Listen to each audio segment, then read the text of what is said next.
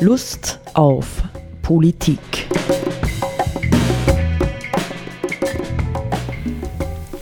Liebe Hörerinnen und Hörer des Freien Radios Freistadt, Sepp Kiesenhofer und Roland Steidl begrüßen Sie zu einer neuen Sendung Lust auf Politik.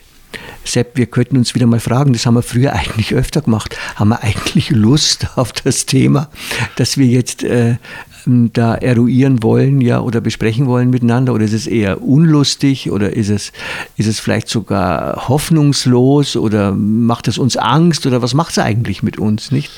Was würdest du sagen?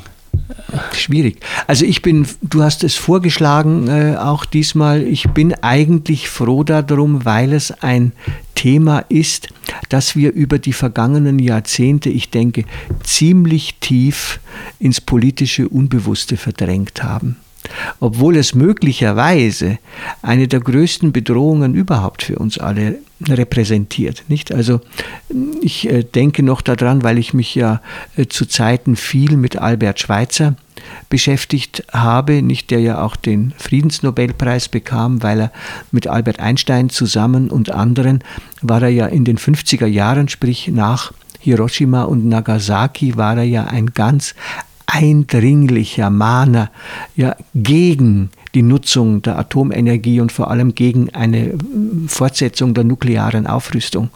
Nicht, das war halt eine Generation. Ich bin 1956 geboren, also du 58, nee, 57 nicht. Das heißt, wir sind eigentlich gar nicht so weit weg mit unserer Geburt ähm, gegenüber diesen ähm, ersten großen atomaren Einsätzen. Ja, erstens sage ich, ähm, es hing dann einfach, ich erinnere mich noch an meine Kindheit, es hing dann auch noch in den 60er Jahren in der Luft. Ja, könnte es einen Atomkrieg zwischen den Supermächten geben und mit der Zeit sind diese Dinge, das, da könnte man auch drüber reden, sind sie zunehmend hm, dann doch, die Friedensbewegung war da, äh, dann kam die Ökologiebewegung, aber sie sind zunehmend eigentlich aus der, aus der politischen Brisanz und Aktualität verdrängt worden. Nicht? Und du hast jetzt vorgeschlagen, wir sollten uns äh, doch damit beschäftigen, vielleicht auch äh, unter dem Gesichtspunkt, dass äh, gerade ja ein Schlagabtausch zwischen dem Westen und ähm, China war, weil, offen, weil ruchbar wurde oder ähm, ja, der Xi Jinping ähm, ja irgendwie durchblicken hat lassen, dass die Chinesen wieder stärker an äh, atomarer Aufrüstung interessiert sind. Nicht? Mhm. Also vielleicht magst du mal hm, über, du hast ein schönes Buch da, wie heißt es nochmal? Noam Chomsky, Rebellion oder Untergang. Das ist eine Sammlung also von, einer, von einem Vortrag und Interviews äh, zwischen 2016 und 2020. Ja.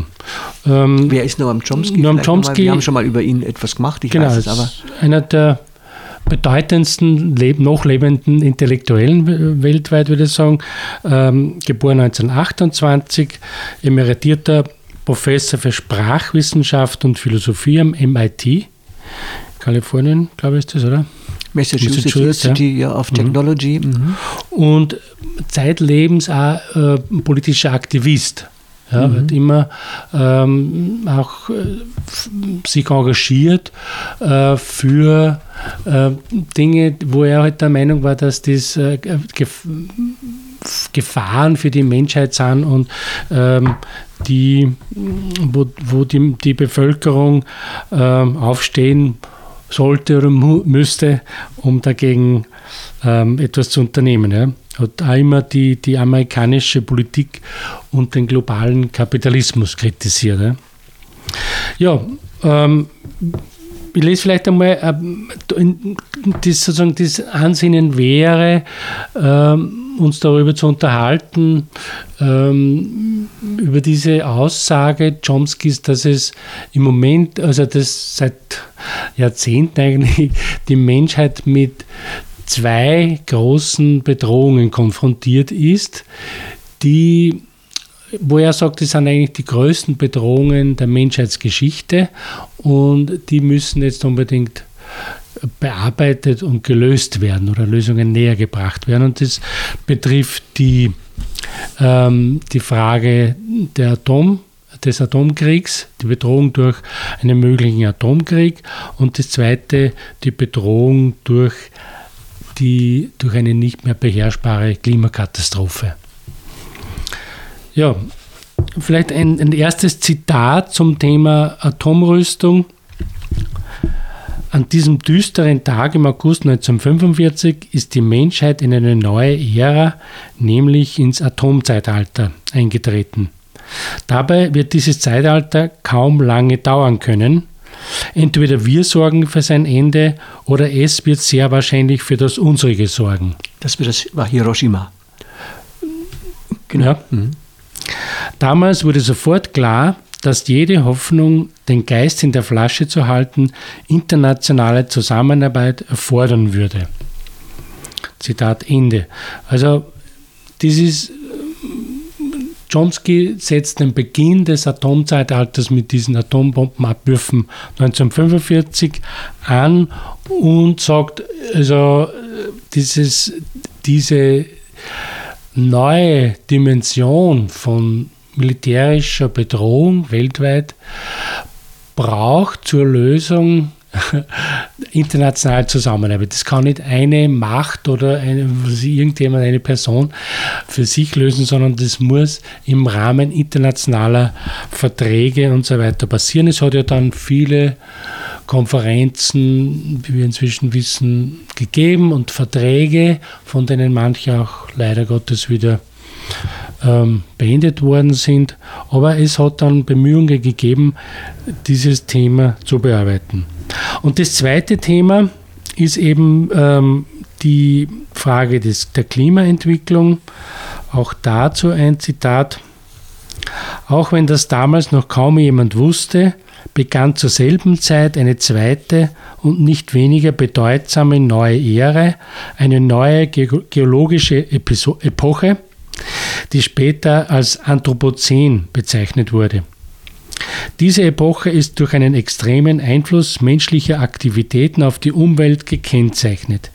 Inzwischen begreifen wir allmählich, dass wir uns schon mitten in dieser Epoche befinden, aber eine Weile lang waren sich die Wissenschaftler nicht darüber einig, wann genau dieser Wandel im Verhältnis von Mensch und Natur so stark wurde, dass man dort den Beginn des Anthropozäns ansetzen kann. Im April 2016 gelangte die internationale Geologenorganisation Anthropocene Working Group hier zu einem Schluss und empfahl dem 35. Internationalen Geologischen Kongress, den Beginn des Anthropozäns auf das Ende des Zweiten Weltkrieges zu datieren. Die Analyse dieser Arbeitsgruppe zufolge fallen der Beginn des Anthropozäns und der Beginn des Atomzeitalters zusammen. Es handelt sich um eine zweifache Gefahr für jede Fortsetzung menschlichen Lebens in organisierter Form. Beide Gefahren sind ernst und unmittelbar. Es wird mittlerweile weiterhin, weithin anerkannt, dass wir uns heute in der Periode des sechsten Massenaussterbens befinden. Das fünfte Massenaussterben vor 66 Millionen Jahren wird gemeinhin einem riesigen Asteroiden zugeschrieben, der auf der Erde einschlug und 75 Prozent sämtlicher Arten auf dem Planeten vernichtete. Dieses Ereignis beendete das Zeitalter der Dinosaurier und bereitete die Ausbreitung kleiner Säugetiere und vor etwa 200.000 Jahren schließlich auch des Menschen den Weg. Zitat Ende. Also ich ähm, finde es einmal auf jeden Fall wichtig. Nicht wir, wir sind ja mittlerweile, ähm, wenn wir nicht an Corona denken, dann sind wir doch wieder fokussiert auf das Klima ab und zu.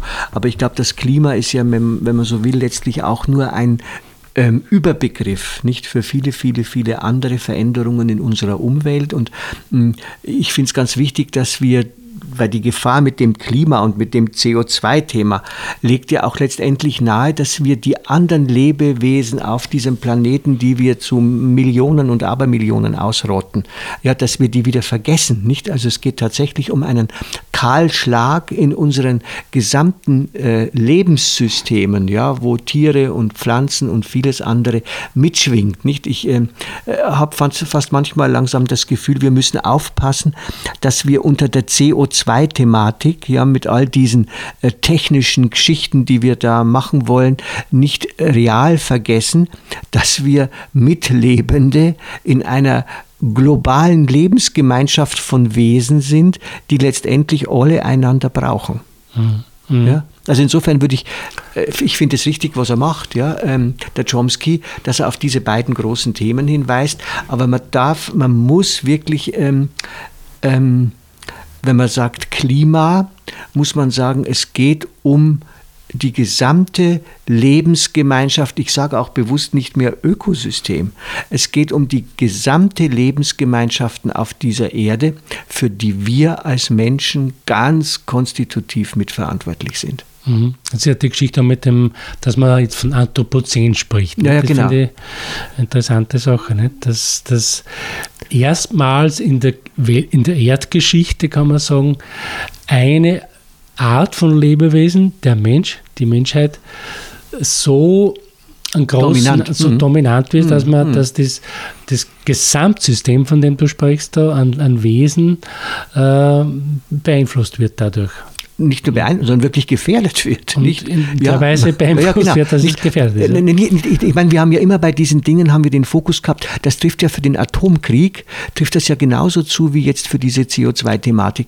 Ja, also es geht um unsere menschliche Zukunft, nicht? Wir müssen aufpassen, dass wir nicht, was weiß ich, das menschliche Leben ausrotten. Es geht eben nicht nur um unsere menschliche Zukunft. Ja? Es geht mhm. ganz zentral um unsere menschliche Zukunft, wenn viele, viele Wesen, wenn viele, viele Pflanzenarten aussterben und nicht mehr da sind, nicht weil wir mhm. ja in allem Teil dieser Vielfalt sind.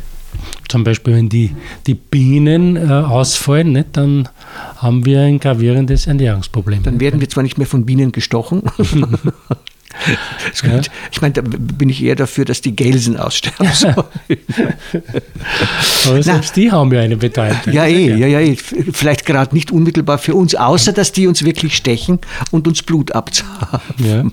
Na, ich möchte ein bisschen äh, äh, vorschlagen, Sepp, dass wir noch äh, verweilen bei dem Atomkriegsthema, weil es eben schon wieder so in den Hintergrund getreten mhm. ist. Ja? Mhm. Und das mhm. ist immer gefährlich, wenn, wenn Dinge in den Hintergrund treten und nicht mehr wahrgenommen werden, also verdrängt werden, dann gewinnen sie eigentlich Macht. Ja. ja? ja unkontrolliert. Ja? Mhm. Sie sind unkontrolliert und unwahrgenommen. Wir haben vorher jetzt im Vorgespräch gesagt, wo haben wir überall Atomnationen sitzen.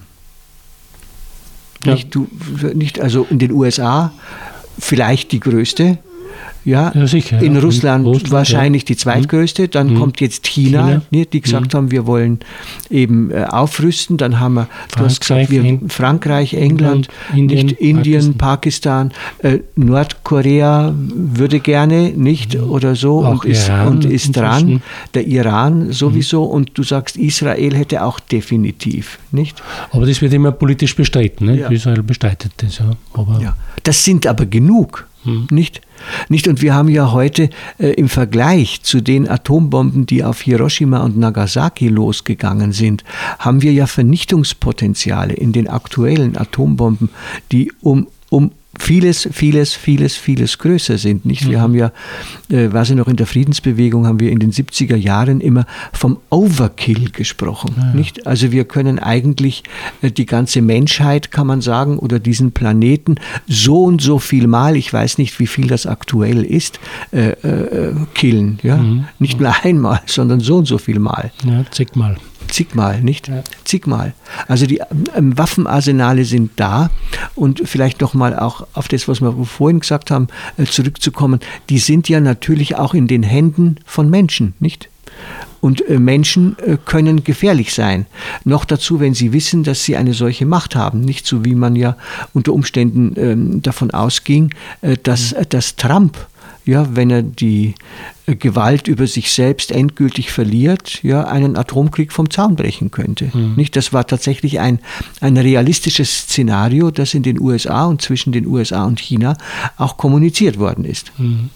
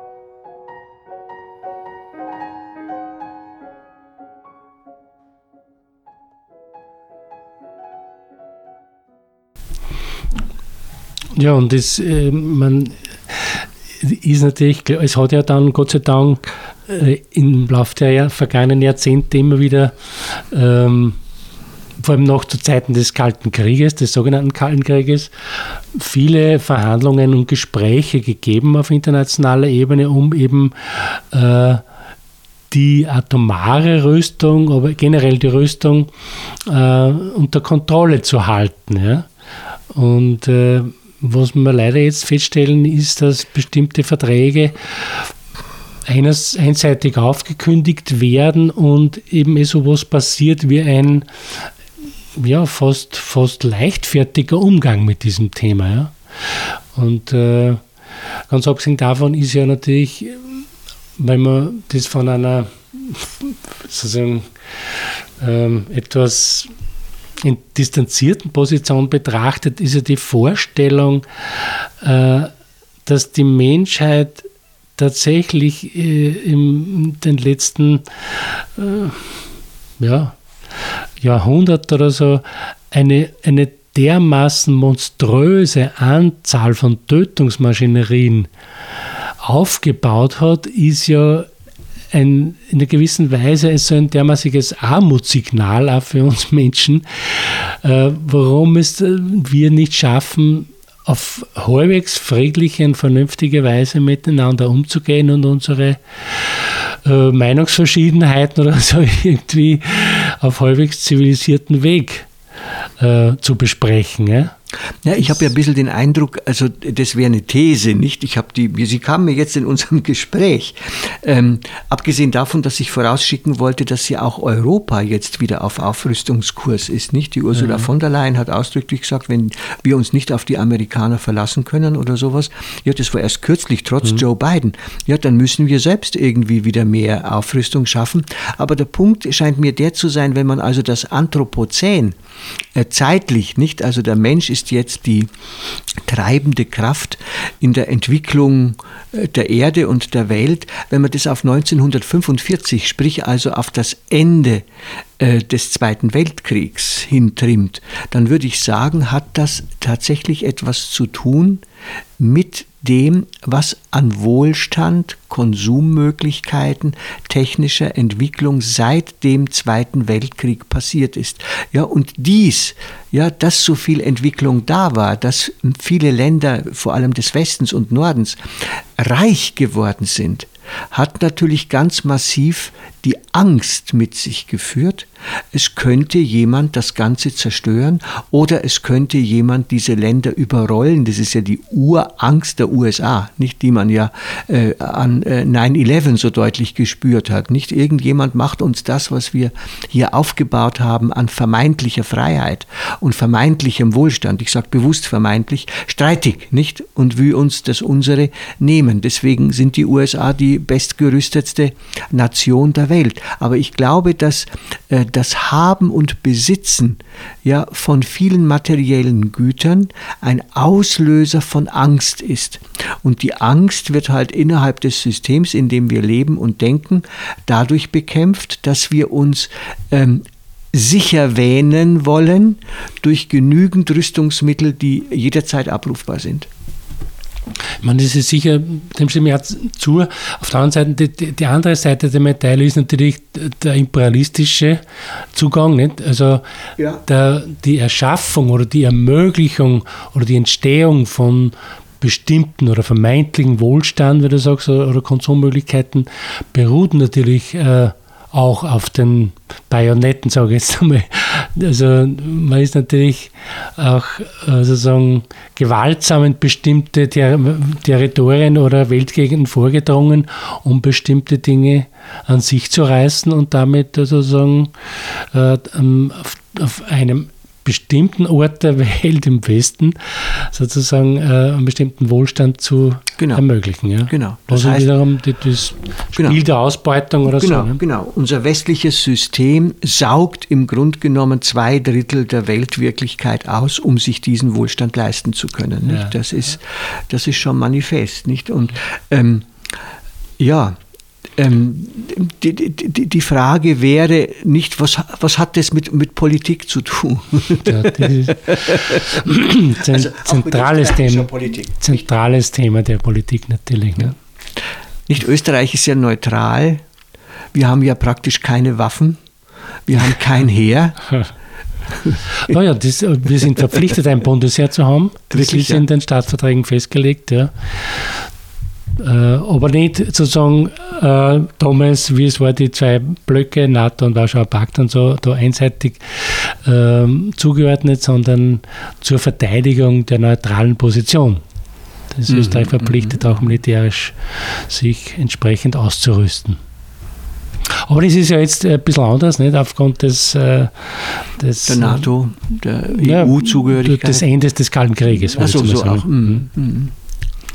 Ja, naja, ich denke, ähm, Friedenspolitik, hm, inwieweit wird die deiner Kenntnis nach eigentlich in Österreich zurzeit betrieben? Ja, eben leider viel zu wenig aus meiner Sicht, soweit ich das wahrnehmen kann mhm. oder mhm. wahrnehme. Ja. Aber es war, war natürlich ein, ein, wesentlicher Punkt, weil, und das hat ja auch viel zum, natürlich sehr viel zu tun mit wirtschaftlichen Zusammenhängen und sozialer Gerechtigkeit. Mhm. Ja? Und äh, sozusagen soziale Ungerechtigkeit ist immer, also immer ein, ein, ein Auslöser für gewaltsame Auseinandersetzungen. Ja? Dort, wo Ungerechtigkeit herrscht, äh, gibt es Unzufriedenheit und, äh, ja, und Streit und Krieg. Na, wir, es dockt ja bei uns an. Also, ich meine, das eine wäre, was man sagen könnte, für mich wäre das schon ein veritables Anliegen grüner Politik. Ja, aus meiner Sicht. Ja. ja. Weil wenn du sagst, wir möchten eigentlich ein friedvolles Verhältnis des Menschen zur Natur und zur Schöpfung, dann gehört eigentlich damit hinein, wir brauchen auch ein friedvolles Verhältnis der Menschen untereinander. Genau, ja. Nicht? Ja. Also das auch im Blick auf Ausbeutung, was wir ja. besprochen haben. Ja. Nicht, das wäre ein, ein, ein Proprium grüner Politik. Die andere Seite ist die, dass in dieses Themenfeld ja, von Krieg und Frieden, das ist zwar jetzt nicht unmittelbar die Atomthematik, ja, die Atomkriegsthematik, aber eigentlich auch ganz massiv massiv die Migrationsthematik hineinkommt. Ja, ja. Also was tun wir dafür, dass dort, wo Menschen gezwungen sind zu emigrieren, wo wir eigentlich forschungsmäßig ziemlich genau wissen, die gehen eben nicht fort von daheim, um irgendwo anders in der sozialen Hängematte zu liegen, ja, ja. sondern die gehen fort, weil es bei ihnen zu Hause nicht mehr auszuhalten ist. Ja, aus, aus welchen, aus aus welchen Gründen auch immer. Ja. Nicht, also wäre es nicht hier, welche Aufgabe hätte hier oder hätten hier wirklich die reichen Länder, ja, im Sinne, wie kann ich sagen, Entwicklungshilfe klassischen Stiles, aber tatsächlich da wir diejenigen waren und noch immer sind, die viele andere Länder ausbeuten, trotz allem im Gegenzug oder stattdessen etwas zu unternehmen, damit andere Länder, die in schwierigen sozialen, wirtschaftlichen Verhältnissen leben, äh, friedvolle Lebensmöglichkeiten entwickeln können. Ne? Ja. Ja, das, das, die Grundforderung ist natürlich, also die, die, die, die Utopie, sage jetzt einmal, kann natürlich nur sein, die Ausbeutungssituation zu beenden und Wirtschaftspolitik im Sinne eines friedvollen Miteinanders zu betreiben. Ja? Im Sinne von, von Teilen der vorhandenen Güter. Ja? Und, und jetzt sind wir halt damit konfrontiert, dass, dass wir in einem System leben, wo, wo wir mehr oder weniger gezwungen sind, sozusagen Dinge an uns zu reißen, gewaltsam an uns zu reißen und anderen wegzunehmen. Ja. Und das gelte es oder gilt es zu beenden. Und dann äh, folgt eh automatisch auch ein, ein, ein, eine konstruktive Friedenspolitik ja, im Sinne von dort, wo es äh, Meinungsverschiedenheiten gibt, gibt es Diplomatie und äh, Dinge werden auf diplomatischen Wege besprochen und, und Meinungsverschiedenheiten dann gelöst. Also insofern nicht, ich meine, ich finde es wirklich ein spannendes Thema, das einen sehr anregt äh, zum Denken. Nicht, ähm, für mich wäre ja der springende Punkt zu sagen, wir sind in einer globalen Situation, wo nicht mehr nur die USA und Europa diejenigen sind, die andere ausbeuten, sondern wo diejenigen, die ausbeuten und diejenigen, die Ressourcen brauchen, wenn sie mehr Wohlstand wollen für sich und ihre Völker, um sich legitimieren zu können denen gegenüber. Also ich rede von China, ich rede auch von Russland, ja, ich rede von Indien, diese mega großen Länder, vielleicht auch von Brasilien, ja, diese mega großen Länder, die teilweise ja als Schwellenländer geführt worden sind, ja, sind ja ihren Völkern gegenüber verpflichtet, etwas für die ökonomische Entwicklung zu tun. Und auf der Ebene bin ich ganz sicher, werden alle diese Leute, ja, inklusive uns, über kurz oder lang zu Mega-Konkurrenten, das sind wir schon, aber zu Konkurrenten werden, die wahrscheinlich immer stärker auch auf Gewalt Androhung zumindest setzen müssen, um ihre Einflusssphären zu schützen. Also ich erwarte, ganz ehrlich, ich erwarte, wenn wir nicht globale Friedensanstrengungen machen, ob jetzt Atomkrieg oder nicht Atomkrieg, äh, dass wir über kurz oder lang wieder in, ganz verstärkt in eine Kriegsphase hineinkommen werden. Um, ja, als Ressourcenkrieg, ja, schlicht und einfach als Ressourcenkriege. Mhm. Ja, dem müssen wir natürlich versuchen entgegenzuhalten und äh, friedliche Optionen entsprechend äh, ja. am Leben zu halten. Ja, wir zwei ja. machen das.